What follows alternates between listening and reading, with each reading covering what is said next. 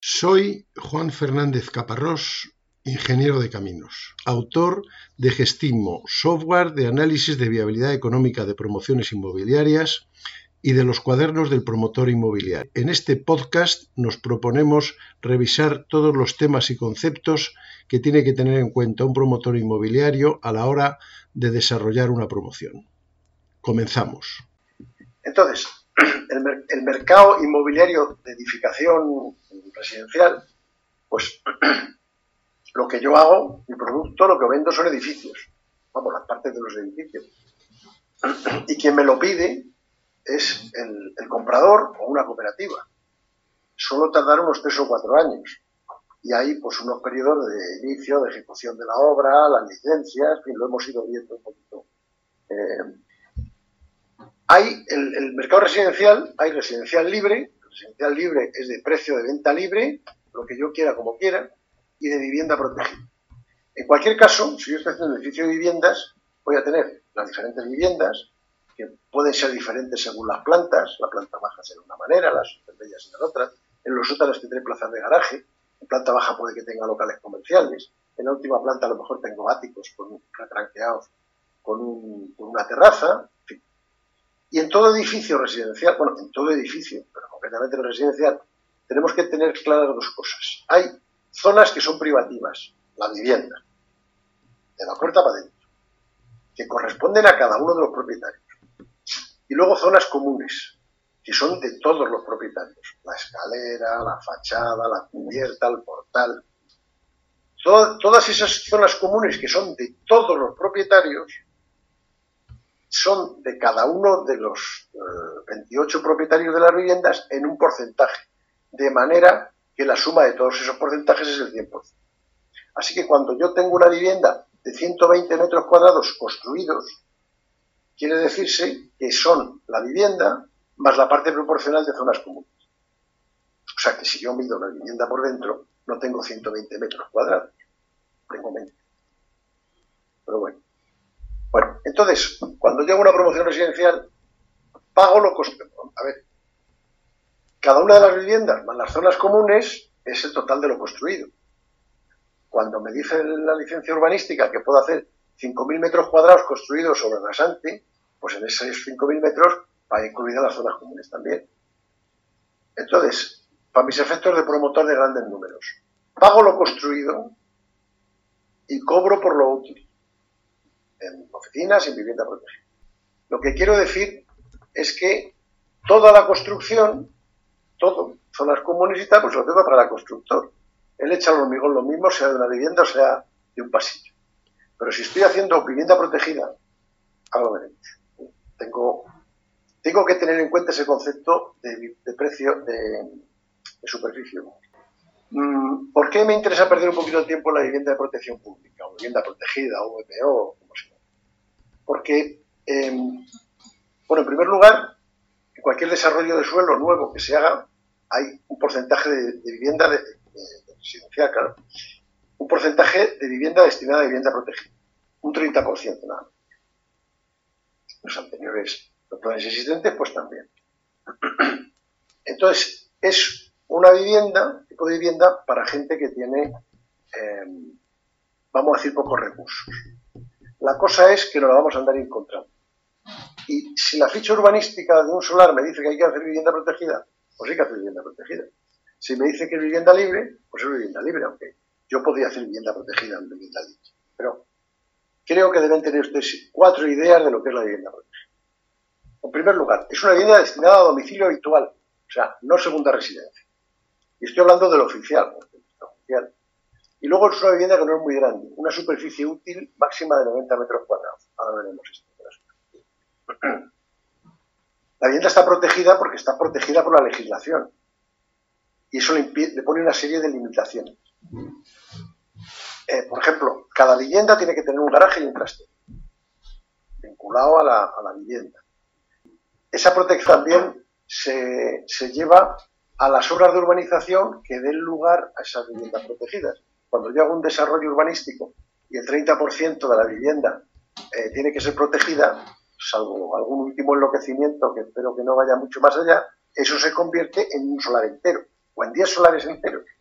Entonces, cuando yo voy a hacer una promoción en un solar de los berrocales, pues ahí, si va vivienda protegida, tendré que hacer vivienda protegida, pero en ese solar también está eh, protegido por la legislación y tiene un precio máximo de venta de compra. Luego, la vivienda protegida tiene reguladas sus dimensiones máximas y otros parámetros de diseño, que no me voy a meter. Pero sobre todo, lo que tiene limitado es el precio máximo de venta. Yo no puedo vender una vivienda protegida a más de lo que diga la ley. Y ese precio de venta se refiere a la superficie útil. Ahora llegaremos a la superficie útil, por eso es importante. Además, yo no se lo puedo comprar a cualquiera, eso no se lo puedo vender a cualquiera. Se lo tengo que vender a gente que tenga unos ingresos máximos. Ya lo veremos también. Pero, segunda idea, yo no lo puedo vender al precio que me dé la gana, ni se lo puedo vender a quien yo quiera. Y esa protección dura una serie de años, 20, 30, ahora están intentando llevarlo al infinito, porque bueno, como vivimos en la demagogia, pues ya se les pasa. Esas viviendas protegidas son para cubrir una necesidad social, que es la gente que no tiene recursos, lo que antes se llamaba pobres, no se puede decir tampoco. Entonces, por eso se limita el precio. Pero no se limita la calidad, se limita la superficie. Hay que salir aquello más o menos posible de hacer. Hay matices y esa, esa, digamos, pocos recursos se puede ir a más allá. Y sobre todo necesita una aprobación más. Ya no basta con la licencia de, obras. Necesita una cosa que se llama calificación provisional antes de, sobre el proyecto y definitiva sobre la obra terminada. Si yo no consigo la calificación definitiva, tengo un bonito edificio que no es una vivienda. Como dije el primer día, una vivienda, un edificio de viviendas es algo que tiene muchas cosas, muchas cosas, muchas cosas y todas las aprobaciones. Pues si en ese solar donde había que hacer vivienda protegida yo lo he hecho mal y no he hecho una vivienda que se considere protegida, pues tengo un florero de siete alturas, pero no puedo venderlo. Fundamental, si nos toca, saber hacer. Bueno, la vivienda protegida eh, está regulada. La legislación de vivienda y de suelo está transferida a las comunidades autónomas. Toda. Entonces, lo que se hace en Murcia no se hace en Alicante. Pero sí que hay planes nacionales de vivienda de carácter trianual. La verdad es que los últimos planes nacionales de vivienda prácticamente no hablan de vivienda protegida, ni prácticamente hablan de venta, todo lo piensan en el alquiler y en la rehabilitación, pero bueno. El caso es que cada, a partir de ese plan nacional de vivienda, hecho ahora hace pocos meses, cada comunidad autónoma irá haciendo sus planes trianuales de vivienda. Tardarán un año en hacerlo, cada irán saliendo. Y entonces ahí, primera idea, hay 17 legislaciones. La vivienda protegida de Murcia no es la de Alicante. prácticamente igual, pero sí. No salen las cuentas es muy difícil ganar dinero con una vivienda protegida. Vas con unos márgenes asquerosos. Y entonces, porque los costes de construcción son los que tienes que hacer y el precio está limitado. Con lo cual, en otros tiempos, la única manera de sacar adelante la vivienda protegida era ofrecer, ahora llaman ayudas, entonces se llamaban subvenciones, subsidiaciones de préstamos, apoyos al promotor para que les abrieran las cuentas. Ahora, lo que hay más bien es subvenciones cuando Hablamos de alquiler, subvenciones al alquiler para que la gente con pocos recursos pueda alquilar, libre protegida. Y lo que sí, sí eh, en casos de rehabilitación, pues hay ayudas de las comunidades autónomas. Es decir, en una promoción de vivienda protegida puede ser que el Estado no real. No está claro. En otros tiempos sí, en el futuro a lo mejor. En base a que no salen las cuentas. A que si a mí me cuesta mil y lo tengo que vender en 999, pues no lo hago. Entonces, bueno. ¿Cómo salvamos ese tema de que no me salgan las cuentas? Pues a través de las cooperativas. Una cooperativa ah, se adjudica el coste. Si le cuesta más, pues le cuesta más. Entonces, es bastante habitual que muchísimas cooperativas sean cooperativas de vivienda protegida. Y de ahí que tengamos que tener un poquito de idea de la vivienda protegida, porque si vamos a tener relación con una cooperativa, no será extraño que esa cooperativa sea hay un plan. La última vez que se detallan bien las limitaciones de vivienda protegida es en el plan 2005-2008. Luego ya a partir de ahí empezaron a cambiar las tornas. Estábamos 2005-2008 en la explosión de la, en, la maravilla, en lo alto del, de, la cresta de la ola. Y entonces esto de la vivienda protegida, ¡ah! entonces, pues empezó a, a, dejarse de hacerle caso. Luego ya empezamos a pensar que lo bueno era el alquiler y seguimos sin hacerle caso. Pero bueno, el caso es que si uno quiere ver un poquito cómo era, pues en ese decreto te lo explico. Luego también hay otro decreto, nada menos que del 78, donde definiciones básicas. Y hay planes de vivienda de cada comunidad autónoma donde te definen también lo que es la superficie útil y todo eso. Lo más importante que nos interesa a nosotros es que el cálculo del precio de la vivienda se hace o se hacía a partir de un módulo nacional, que era este de 758 euros por metro cuadrado útil. Luego se ha ido cambiando, pero lo que se hacía era sobre ese módulo se aplicaban unos coeficientes correctores de situación del municipio, de hay diversas tipologías de vivienda protegida, la tipología de la vivienda protegida, y eso daba un precio. Y a partir de ese precio, pues ya multiplicamos los metros cuadrados útiles, ahora veremos un Pero bueno, esto ha ido cambiando, ¿eh? porque ya, ¿cómo una comunidad autónoma va a hacer caso de algo nacional? Por Dios. Entonces, pues estos 758 se convierten en los módulos autonómicos de unas cuantas comunidades autónomas, porque ya son los suyos y en otros sitios son 760 y en otros 820. Bueno, otra característica de la vivienda protegida, que hay diversos regímenes de protección. Eh, en general puede ser un régimen general, régimen especial, eh, precio limitado, precio concertado, como cada uno de esos tiene diferentes superficies y diferentes precios máximos de venta y se pueden vender a diferentes personas en función de sus ingresos. El general, se llama régimen general o precio básico, pues es digamos el más normal. Para gente con muy poco dinero, pues está el régimen especial, que es más barato. Y ese básicamente requiere que el suelo te lo regale el ayuntamiento, porque si no... Y para cuando se hizo todo esto, en un momento dado se dieron cuenta de que sí, a los pobres los tenían controlados. Vamos, les daban un servicio, una posibilidad de tener vivienda.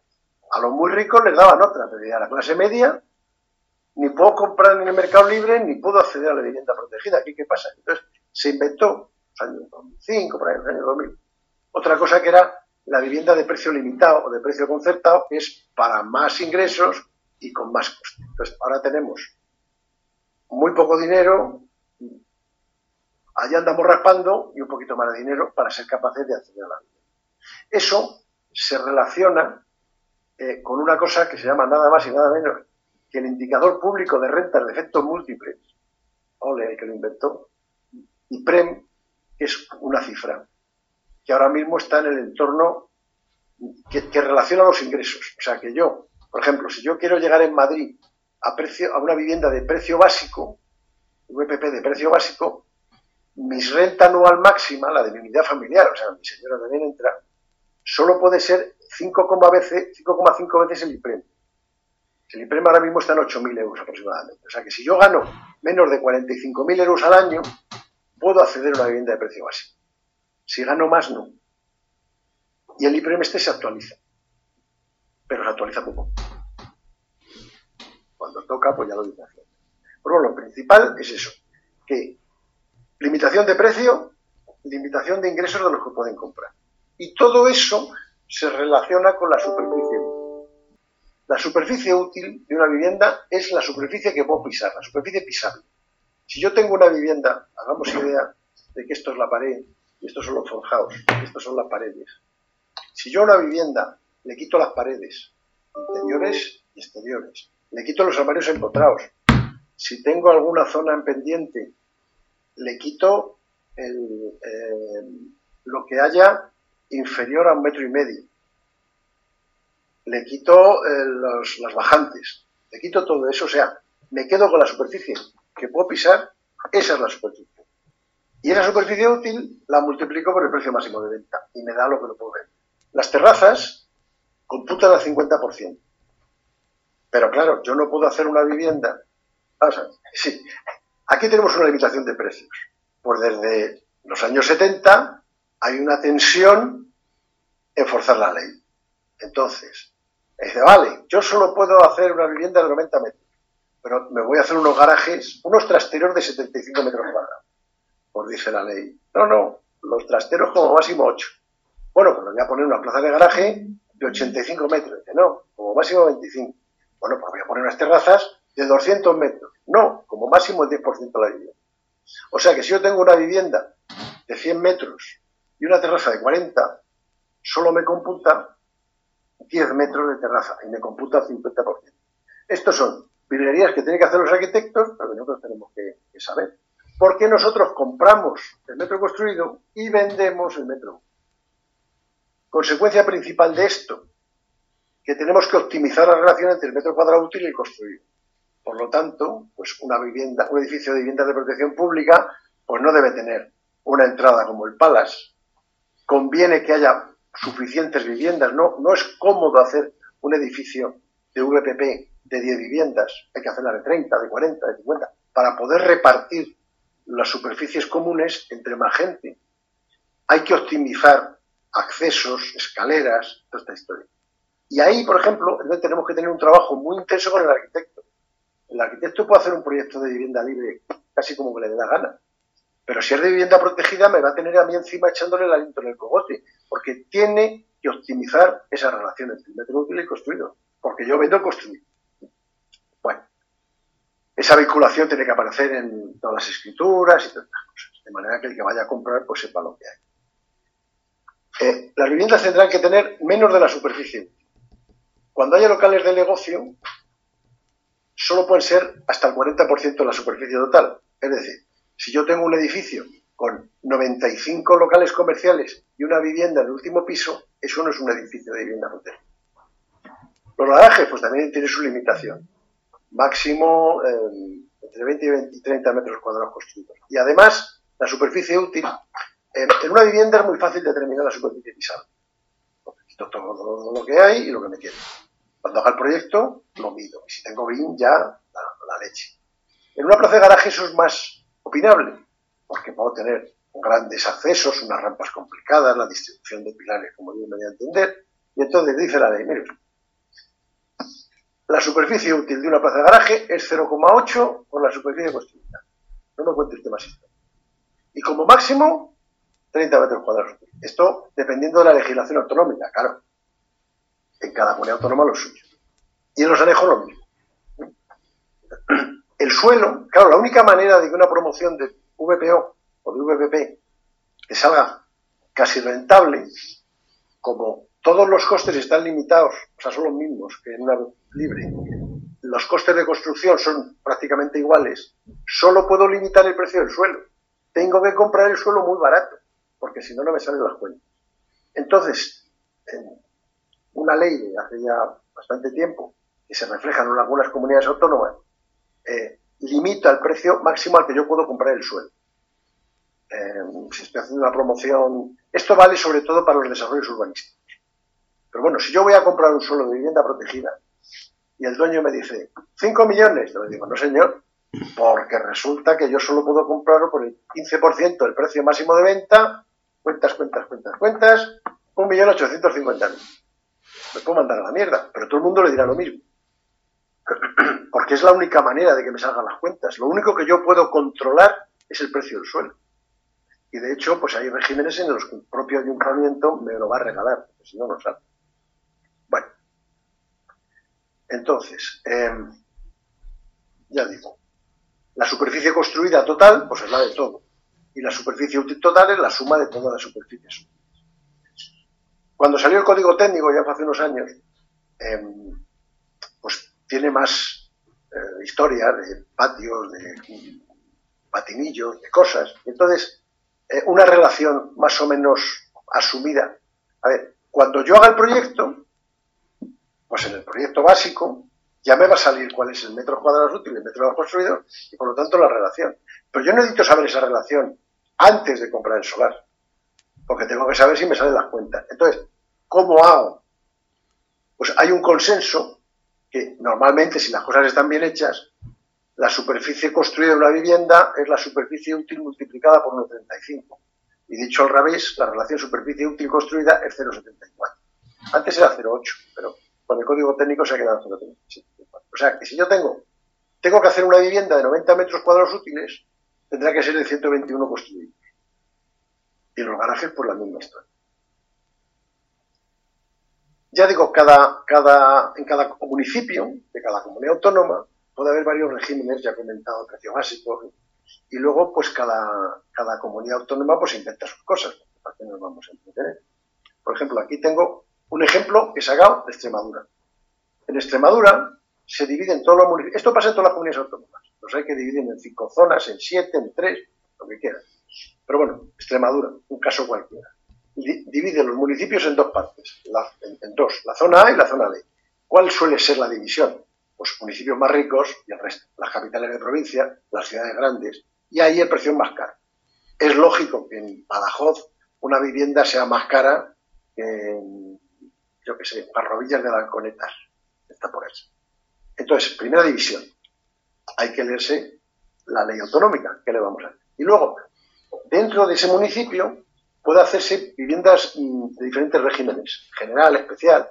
Se inventan cosas, programas especiales, la vivienda de precio medio de 120 metros. Bueno, cada municipio el suyo. El caso es que yo cuando vaya a ver un solar de vivienda protegida en Almendralejo, en la ficha urbanística dirá vivienda, aquí está calificada, calificada como vivienda de precio medio de 120. Cuando voy al cuadro y digo 1.041 euros por metro cuadrado construido. Ya está. Esto lo acaban de cambiar hace cinco meses y además ha subido el 20%. Pero bueno, que me lo va a decir la ley, no me lo voy a entender. Y entonces sobre ese precio haré mis cuentas. Entonces mis cuentas son, por ejemplo, este, esto es un ejemplo, lo voy a hacer muy rápido, pero bueno, yo te voy a hacer viviendas de protección pública en Badajoz, con una plaza de garaje y un trastero, porque lo dice la ley, a ese precio útil y tal. En el proyecto estimaré que la relación metro cuadrado útil construido es 0,72 y la de los garajes 0,8 porque es lo que dice la ley. Bueno, pues yo tengo mi proyecto, ni siquiera básico, el anteproyecto. Digo, tengo 11.000 metros construidos. Voy a hacer 100 viviendas. Aplicando el porcentaje de, la relación, son 110 metros cuadrados construidos, 79,2 útiles.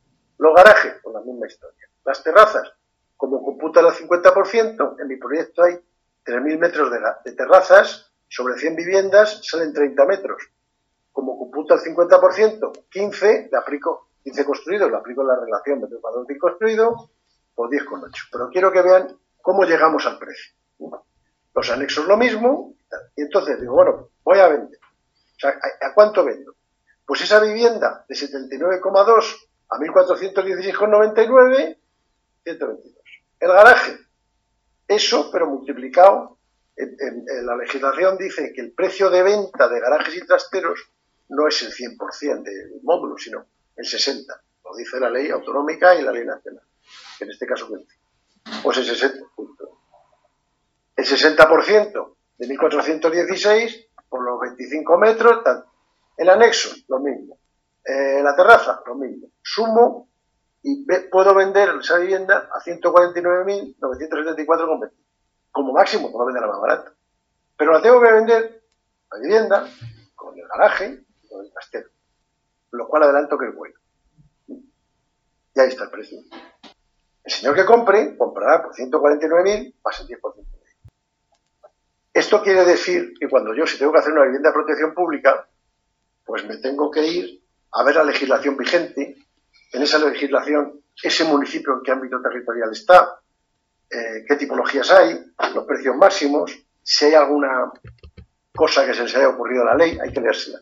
Si hay algún tipo de subvención. Y luego, otra cosa, una cosa buena, la única buena cosa que tiene esta vivienda protegida es que no tengo que salir a buscar a los compradores. Los municipios normalmente tienen un registro público de demandantes. O sea, oiga, yo quiero tener una vivienda protegida. Usted se apunta en el ayuntamiento y entonces cuando vayamos a hacer una promoción, yo, promotor, promotora Martínez, lo voy al ayuntamiento y digo, listado, ¿verdad? Bueno, lo gestionan ellos para que luego el alcalde se ponga la medalla, y entonces el esfuerzo de comprar, de, buscar compradores, lo tengo ya porque tengo una relación de gente que está interesada. Eso no me exime de que esos señores que estén interesados, y que incluso vayan, en fin, tal, pasarlos por el banco, porque la gente, eh, no sé si conocen una expresión, que es, me ha tocado una casa. No, no, que la tiene usted que pagar. ¿Cómo que le ha tocado una casa?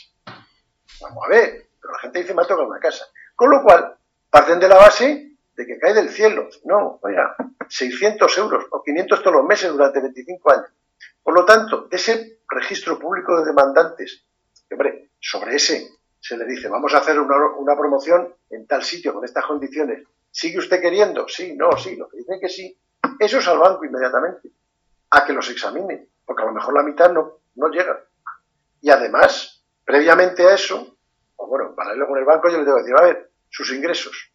Porque, ah, como, como me va a tocar una vivienda, pues yo voy a la cara. Dice, no, usted es que solo llega al 4,7% del IPREM en su renta, pues no puede ir a vivienda de precio limitado, tiene que ir a vivienda de precio básico. Anda. O sea que tenemos que hacer, tenemos a los clientes, pero los tenemos que examinar y los tiene que examinar el.